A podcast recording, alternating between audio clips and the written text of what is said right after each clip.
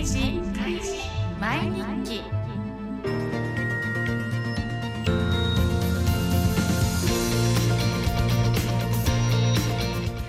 こんにちは。開示毎日記の時間です。毎回海上自衛隊からゲストをお招きし知られざる海上自衛隊の内側を皆様にご紹介する番組です。それでは早速本日のゲストにご登場いただきたいと思います。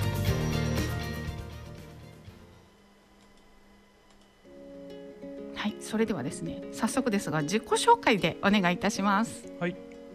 舞鶴地方総監部総務課広報推進室三等階層杉浦警部ですはい、よろしくお願いいたします。ます杉浦さん2回目のご登場ということで、あのすごく短いスパンでお越しいただいているような気がするんですが、はい、あの前回来られた時の反響とか何か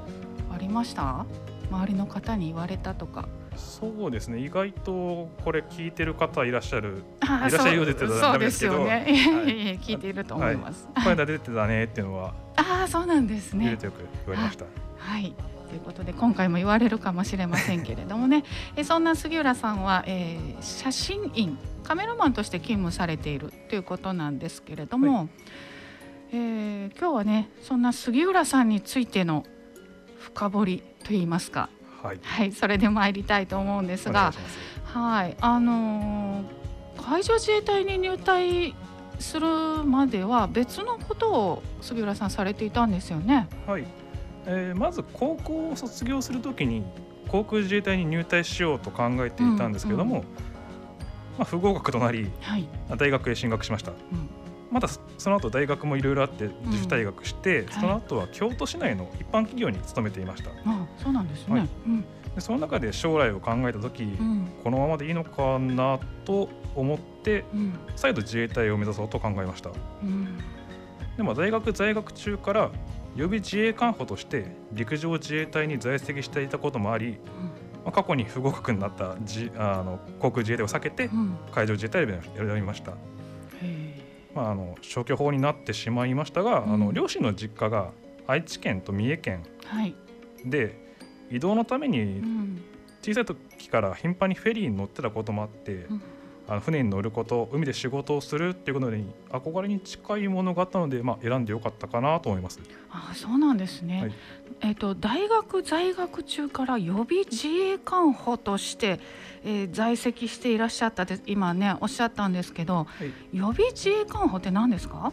え予備自衛官法というのは一般社会人やうん学生の方を予備自衛官補として採用しうん。教育訓練を受けてもらって、はい。終了した後に予備自衛官として採用する制度です。よくパートタイム自衛官とか最近は取り上げられてますね。はい。でまたあの現在海上自衛隊でも会議士資格を保有している方を対象にうん。予備自衛官法制度が設けられています、まあ、詳しい話はあのお近くの地方協力本部にお問い合わせください。はい。えーこれはあれですかね。要は有事の時にえっ、とバックアップをしてくださる方たちね。ということですね。はい、えーその経験が終わりになってあと小さい時からフェリーによく乗ってらっしゃったというので海が身近だったというねそうですね。はい、ことで海上自衛隊に入隊されるわけですけれども、海上自衛隊に入隊してからは、えー、とどこに配属されたとか教えていただけますか、はいえーまずそもそも海上自衛隊に入隊する直前まで予備自衛官補として陸上自衛隊大津駐屯地うん。で教育訓練を受けてまして、はい。えー平成29年10月に広島県呉教育隊えー第368期練習員として海上自衛官としての人生が始まりました、えー秋の入隊ということもあったので、うん。私自身も22歳で入隊してはい。え当時の年齢上限が26歳だったんですけども、うんまあ、周りに26歳の学生もいて年齢層は比較的高めの家庭になってましたね。ああそうなんですね。うんで、えっと呉教育隊での教育訓練を終えて平成30年の2月にここ舞鶴に在籍する護衛艦ヒューがあの一番大きいやつですね。はいで舞台実習を受けて、うんその後4月に護衛艦冬月の乗組となりました。はい護衛艦冬月では通信員として勤務していました、うん、はい。まあ、通信員の仕事はモールス信号がイメージしやすいかと思います。うんうんうん、はい、なるほど。で護衛艦同士や航空機陸上部隊とのやり取りの際に重要となる箇所になっていました、はい、でまたその通信員としての仕事のほかにも、うん、艦内で発生した火災や浸水に対処する応急範囲というのがありまして、うん、そこで消防士と同じ防火服だったり酸素ボンベを背負って、もしもの時に備えた訓練を受けてましたそうなんですねはいで、えー、護衛艦冬月で勤務した約2年間、うん、その間にグアム周辺海域で実施されたあの日米インインドですね、はい、共同訓練をはじめとして国内外で行われた各種訓練などに参加もしました。あ、そうなんですね。はい、さあそんなねあの杉浦さんですけれども、どうして写真になられたんですか？はい。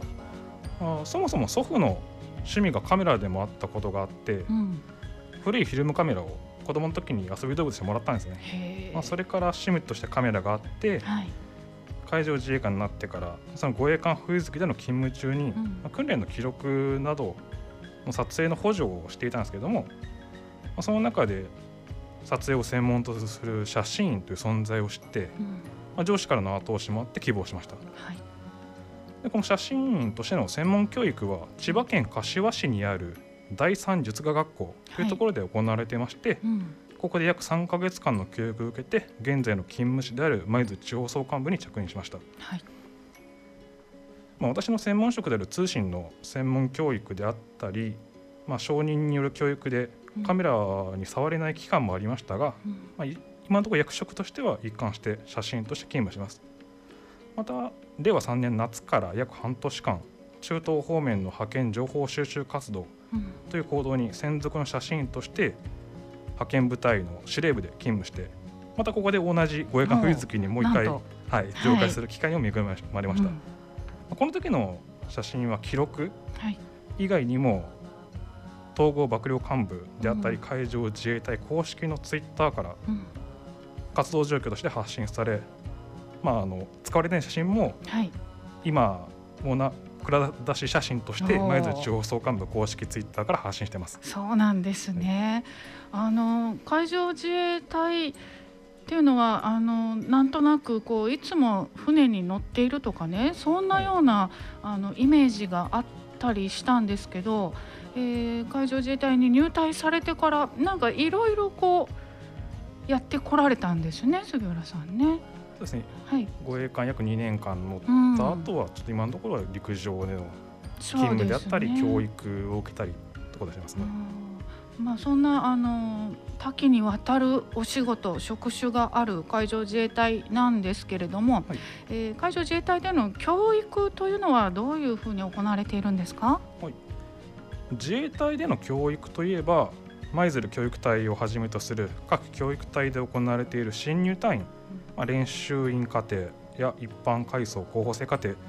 がイメージしやすいと思います。あの、うん、春から夏にかけて休日に街中で見か制服姿を見かける彼らですね。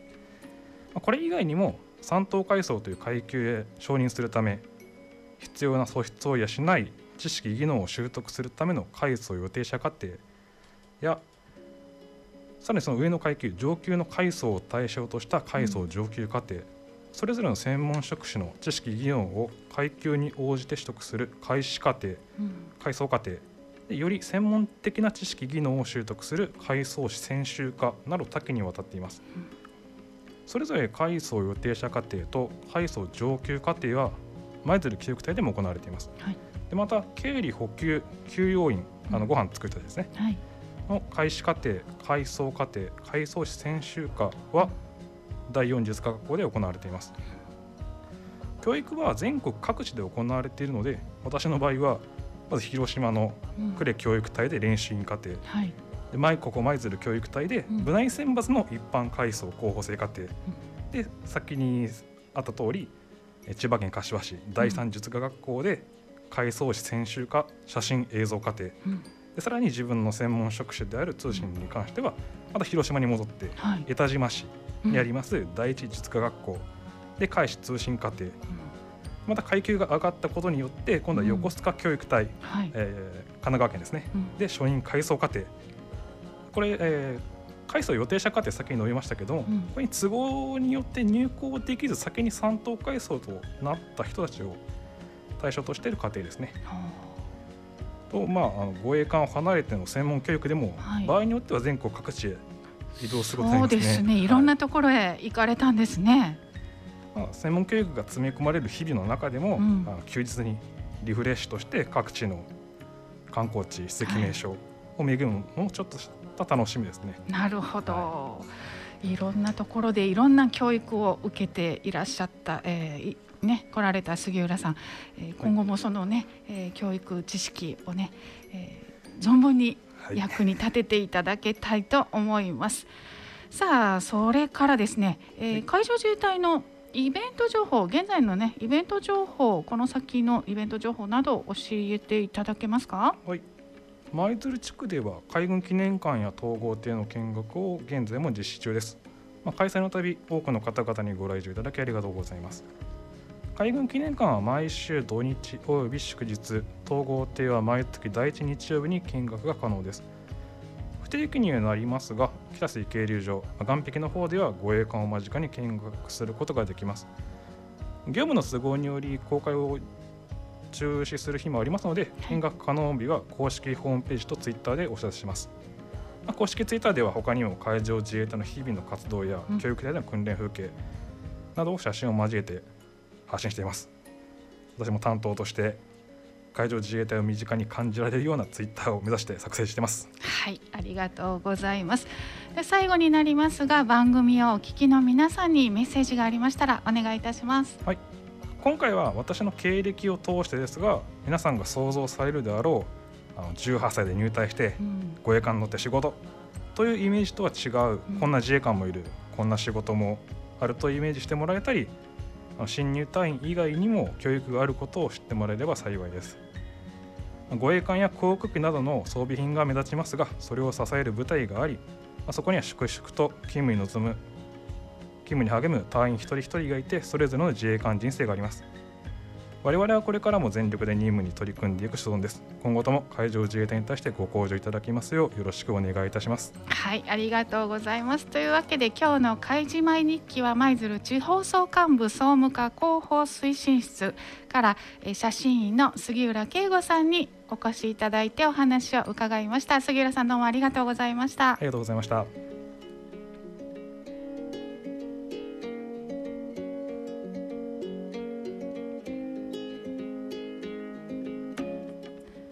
開示前日記では皆様からのご意見ご感想をお待ちしています。宛先はメールの場合は fm アットマーク七七五マイズルドット jp ファックスの場合は零七七三七七の零一二四。FM マイズルのホームページからはお問い合わせフォームで開示前日記宛てにお寄せくださいね。お待ちしています。